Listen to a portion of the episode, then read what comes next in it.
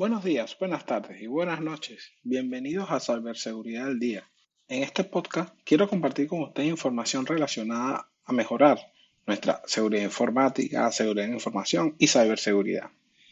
Hoy vamos a hablar sobre cómo funcionan los firewalls, o por lo menos cómo funcionan para mí, ¿no?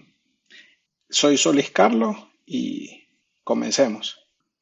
Eh, los firewall es una de las herramientas más importantes en la seguridad de red y todo el mundo siempre ha escuchado, por lo menos cuando iniciamos en seguridad, tienes firewall, instalaste firewall, eh, siempre es el primer elemento que, pensamos cuando hablamos de seguridad eh, en la red. Existen eh, firewall de hardware, firewall de software, o inclusive una combinación de ambos para tanto usuarios finales como para empresas. Entonces, ¿cómo funciona un firewall?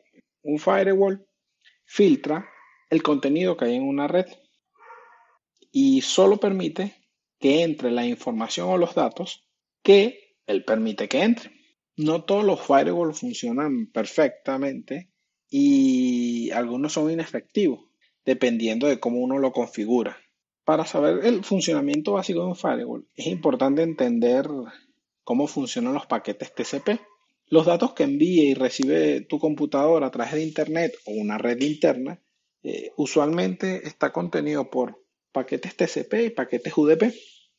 Los paquetes TCP son más efectivos de filtrar por, eh, filtrar por el firewall porque contienen más información en las cabeceras. Los paquetes TCP contienen información como dirección de destino, secuencia de paquete, cuál es su carga útil. Esta información nos permite eh, poder configurar la interfaz de red a través del firewall y así poder definir eh, si dejo que el paquete entre a esa red o no entre a esa red o si a ese IP de destino está autorizado o no está autorizado, o la IP de origen está autorizado o no está autorizado. Todo este conjunto de, aspectos son consideradas las reglas y es lo que usamos para configurar el firewall. Por ejemplo, eh, todo el tráfico HTTPS se transmite a través de, TCP y cuando se envía un paquete TCP, eh, perdón, un paquete HTTPS a través de la red, inmediatamente el sistema operativo entiende que eso es para el navegador web. Y lo mismo aplica para tu teléfono, aplica para tu computadora, para eh, los equipos que tienes en el centro de datos, inclusive con la proliferación del Internet de las cosas, ya muchas personas pueden navegar a través de Internet, a través de su televisión, de su refrigerador, y es el mismo uso que se le da a, esta información HTTPS. Eh, existen tres tipos de, firewall. Están primero eh, los que hacen filtrado de paquetes, que inspeccionan cada uno de los paquetes sin considerar el tipo de data que se está recibiendo.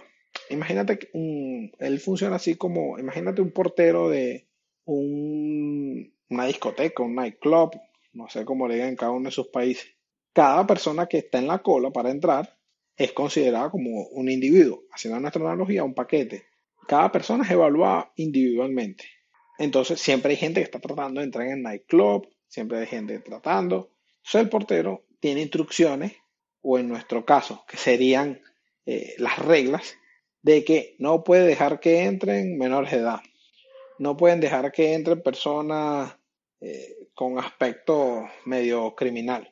Eh, no puede, por ejemplo, hay unas discotecas o nightclub que te dicen que no pueden entrar hombres solos, sino que tienen que estar acompañados de mujeres. Eh, todas esas son las reglas que, tiene nuestro firewall. Entonces, cuando el portero ve a alguien, ve un grupo de, muchachos que tienen aspecto de estudiar en, secundaria, él va a evaluar a cada uno de ellos individualmente si tienen la edad para ingresar, entonces le pedirá su identificación otro tipo de, firewall, eh, además de considerar, o corrijo, hay otro tipo de firewall que en vez de considerar así, paquete por paquete, él va a evaluar a este grupo de, volviendo al caso del portero, a este grupo de muchachos de secundaria va a evaluar si todos ellos son mayores de edad y si alguno no cumple con este requisito, ya no deja pasar al grupo completo de, de estudiantes.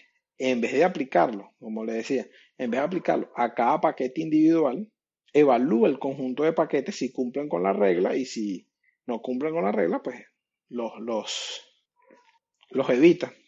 Usualmente los firewall hacen las dos actividades, ¿no? Analizan cada paquete individualmente, inclusive analizan el contenido, no solo las cabeceras, y también evalúan eh, filtros y grupos de paquetes. Pues supongamos que el, portero de, del, del eh, se volvió eh, agente de seguridad en un aeropuerto. Entonces, además de verificar la identidad de la persona, va a pasar a las personas por el detector de metal, va a pasar a las personas por la máquina de rayos X, es decir, hace una evaluación más completa de cada uno de los individuos, en nuestro caso, de cada uno de los paquetes.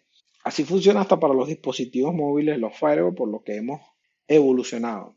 Usualmente las reglas del firewall están diseñadas para bloquear, permitir, filtrar paquetes específicos eh, o específicos paquetes TCP/IP, bloquear o permitir específicas IP o, rangos de IP, por favor, no clase B, no, o bloquear y permitir o bloquear o permitir paquetes para determinadas aplicaciones o en el caso de una red que viene y dice está prohibido que se conecten al puerto 22 que es el HTT, el SSH, perdón, eh, están prohibidas todas las conexiones hacia puerto 22, hacia afuera o cualquiera que venga desde la calle hacia adentro.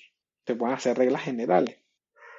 Los firewall son especialmente utilizados en las empresas y estos también nos ayudan a, prevenir ataques de negación de servicio, eh, bloquean, ¿cierto? Como ha evolucionado el, mundo de, los firewall, inclusive ya estos eh, firewall contienen antivirus, analizan paquetes, contienen un conjunto de cosas. Pero como veremos más adelante, el firewall no es la, única solución que hay o la mejor solución que hay hoy en día para eh, la seguridad de nuestras redes. Ya más adelante hablaremos de, otros, de otras soluciones que hay. Un firewall eh, puede ser una aplicación dentro de nuestro sistema operativo, también puede ser una aplicación separada del sistema operativo, o hay un hardware dedicado a esto con eh, software especializado. Y usualmente lo que sucede con el usuario común es que cuando instala su firewall lo deja por defecto y continúa. Pero en el mundo empresarial no podemos darnos ese lujo. Y los firewalls deben ser analizados y ahí se usan otro conjunto de herramientas que veremos más adelante. Entonces, como les comentaba, este caso de tengo un firewall, ya no necesito más nada para seguridad, quedó en el pasado y hoy en día hay que buscar nuevas soluciones que veremos en siguientes entregas. Entonces es todo lo que tengo para compartir con ustedes hoy y hasta una próxima entrega de Ciberseguridad al Día.